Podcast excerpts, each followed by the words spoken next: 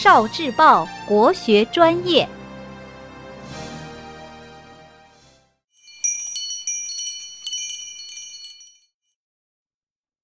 增广贤文，珍惜时间。樱花犹怕春光老，岂可叫人枉度春？黄莺和鲜花都害怕春光流逝。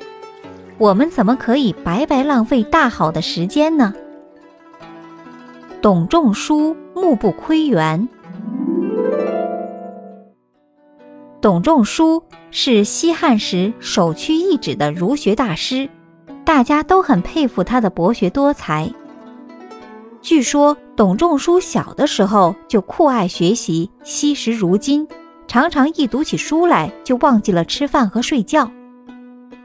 董仲舒的父亲董太公决定在院子后面修一个花园，让他休息时可以到花园里放松放松。花园修了三年时间才修好，大家都称赞这个花园修得精致优美。董仲舒的父母喊董仲舒出来，他点点头，却依旧在忙着读书。有一天，董仲舒走出屋门，这才惊讶地发现。家里新建了一个花园。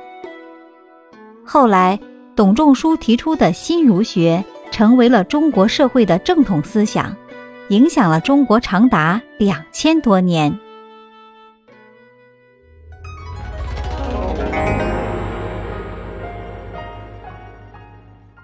聆听国学经典，汲取文化精髓，关注今生一九四九。伴您决胜大语文。